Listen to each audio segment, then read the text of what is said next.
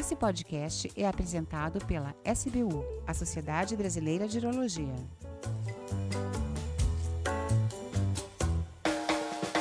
Olá pessoal, bem-vindos a mais um programa da Rádio SBU, o podcast oficial da Sociedade Brasileira de Urologia.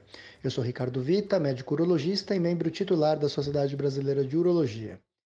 Nós sabemos que no desenvolvimento de uma criança, tanto na, no processo educacional quanto na formação da personalidade, o pai exerce um papel único e crucial. Isso impacta também no desenrolar da saúde dessa criança, seja a saúde física, seja a saúde mental e futuramente até na saúde mental. E esse papel entre o pai e um menino tem suas peculiaridades. E para conversar sobre isso, eu chamo então a doutora Gina Cafife Levenzon, doutora em psicologia clínica pela USP, é, membro da Sociedade Brasileira de Psicanálise São Paulo, professora de psicoterapia psicoanalítica do CEPSI Unip e coordenadora do Grupo de Estado para Parentalidade e Adoção da Sociedade Brasileira de Psicanálise de São Paulo. Bem-vinda, Gina, ao nosso programa. É, é uma honra recebê-la e agradeço a disponibilidade em compartilhar os seus conhecimentos conosco. Gostaria de agradecer à SBU o convite para falar com vocês. É uma felicidade, é uma honra estar com vocês e poder falar sobre um tema que é de interesse de todas as pessoas. Gina, acho que para a gente construir o nosso assunto aqui, a gente pode começar de uma forma geral comentando: uh, educar é muito diferente do que criar, né? O papel do pai, ou seja, a figura masculina, é diferente do papel da mãe, ou seja, da figura materna. Além disso, isso tem mudado ao longo do tempo, né? a sociedade evolui, é, os valores culturais é, mudam, a gente tem diversas mudanças ao longo do tempo, o próprio papel da mulher na sociedade, mais justo, mais inserida no, no, no meio profissional, né, no meio de trabalho. Isso também é, tira um pouco daquele tempo que a mãe podia se dedicar às crianças exclusivamente, então isso gera uma necessidade maior da, da, da, ajuda, da cooperação do pai, né? E não digo nem ajuda, é uma coisa que às vezes até incomoda, mas é, o, papai, o pai não tem que, que ajudar, né? O pai tem que participar é, mais né, da criação dos seus filhos, da educação dos seus filhos. Então, gostaria que você comentasse inicialmente, assim, de uma forma abrangente sobre isso. O papel do pai se aproximou do papel da mãe na medida em que ele está mais próximo, ele chega a ter os cuidados físicos, é, a, é, assim, a presença na rotina, mas ao mesmo tempo há diferenças, né? Um pai é diferente de uma mãe e as funções paternas incluem é, coisas como a colocação, é, a, a, colocação de uma, das leis, é, da criação da criança, da educação, de uma forma diferente, da, que pode ser diferente daquela que é oferecida pela mãe papel do pai se, se modificou muito nas últimas décadas.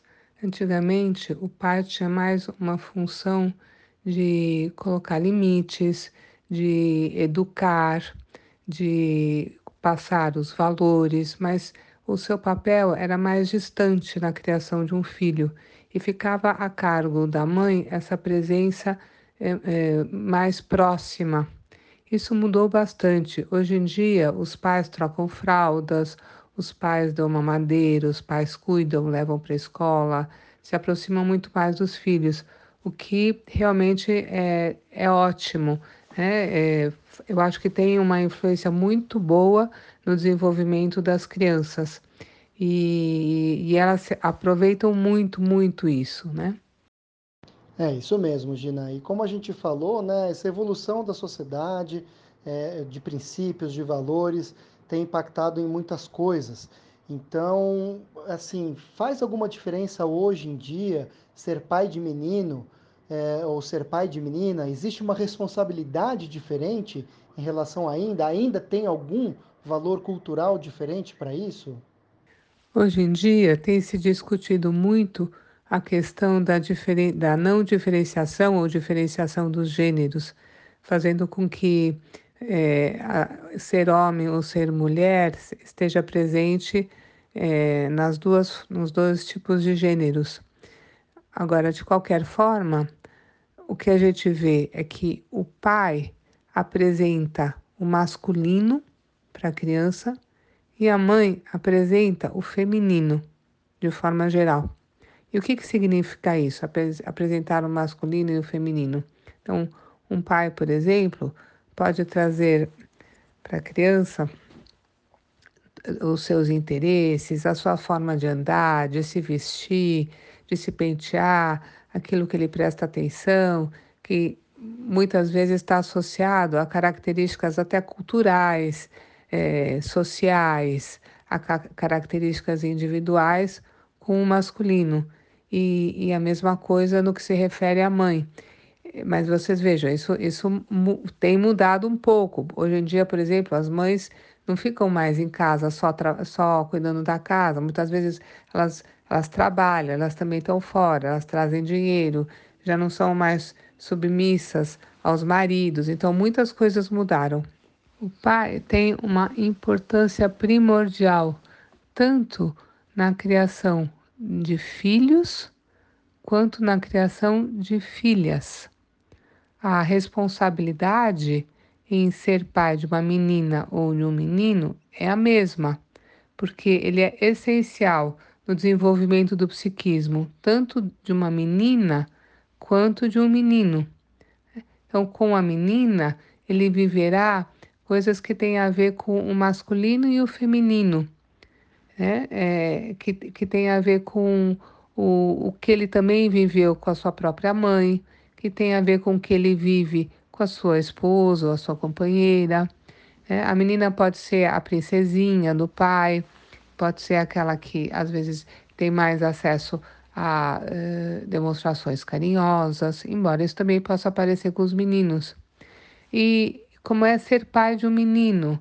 É ser pai de alguém que é parecido com ele, né? porque os meninos são parecidos.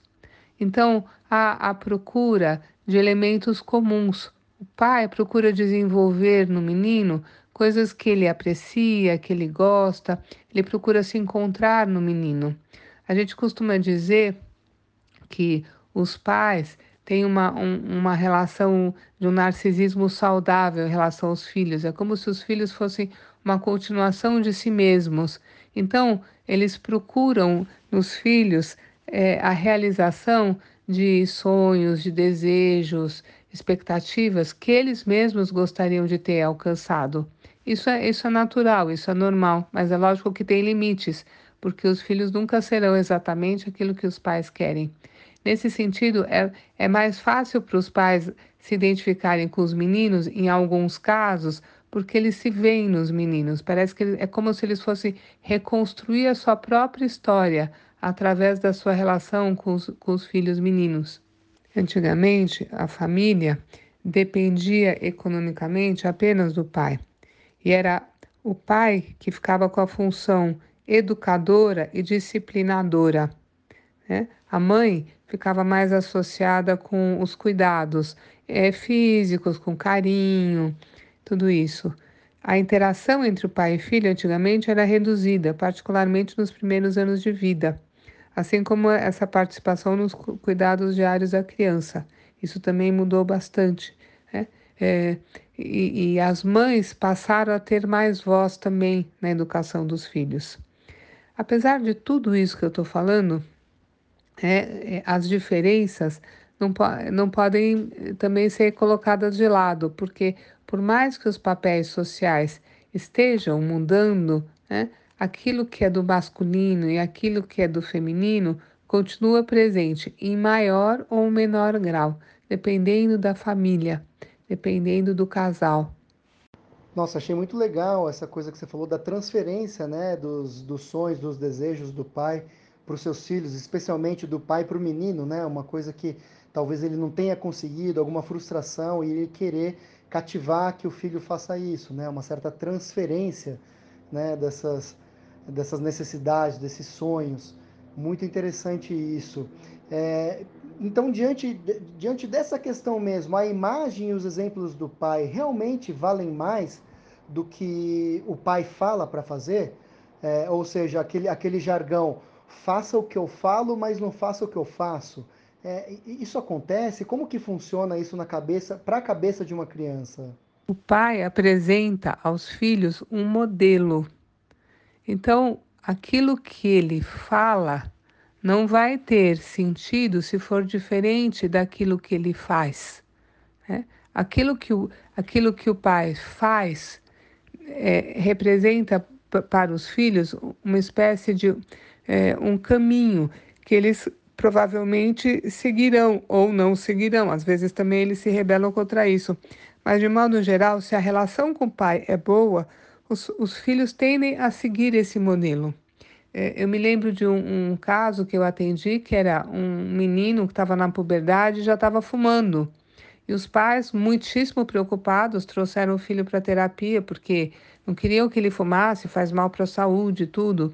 Só que conversando com o menino, ele acabou me contando, sem nem ter consciência disso, que os pais fumavam o tempo todo. Eles eram praticamente uma chaminé fumante. Então, esses pais não tinham, é, eles não tinham como dizer para o filho não fume, porque eles fumavam o tempo todo. Esse é um exemplo de que não adianta você falar alguma coisa se você faz diferente. A relação do menino com o pai é uma relação que se caracteriza pela identificação da criança com o pai. O, o menino procura ser da mesma forma como o pai é. Às vezes há também é, questões de rivalidade. O menino compete com o pai, o pai é visto como alguém que realmente tem muitas capacidades. Então, ao mesmo tempo, o filho quer aprender com o pai. Às vezes ele quer, ele quer, ele tem fantasias de ser melhor do que o pai. Isso tudo faz parte do desenvolvimento normal. Freud já, já nos falava em complexo de Édipo, que se refere exatamente a isso, a identificação né? no caso do menino com o pai, a questão da, da rivalidade que aparece e que depois vai, vai se tornar, eh, vai estar presente em outras relações, mas de uma forma, se tudo correr bem, de uma forma saudável, de uma forma que promova desenvolvimento. É, realmente isso pode até causar uma certa confusão em relação a valores e princípios na criança, né? Os pais insistem é, querem que faça de uma forma e depois mostram o contrário na, na prática, né? Isso realmente deve ter alguma implicação, um impacto aí na, na formação da própria personalidade e caráter da criança, né? Isso é, de certa forma, até perigoso, né? Eu diria. E, e, e seguindo essa, essa, essa mesma sequência de dar o exemplo, né? Como que o pai pode estimular a criança em cuidar da sua saúde global? Ou seja, um pai que se cuida, ele, ele acaba sendo um exemplo e, e, tem uma chance desse menino também se cuidar da parte física, né, da parte mental, ou até da, da sua parte social. Como que, como que funciona a, a, a interferência do exemplo do pai nisso também para o menino? O pai estimula a criança em cuidar de sua saúde global quando ele mesmo se cuida. Né? Quando ele vai ao médico quando tem alguma coisa, quando ele se olha, é quando ele tem um cuidado consigo mesmo. Novamente, aqui eu diria que a, a, a questão do, do modelo que o pai é, oferece para o filho. E, e o pai também, é, eu acho que tem, é muito importante isso, ele, ele tem que participar do cuidado da saúde do filho.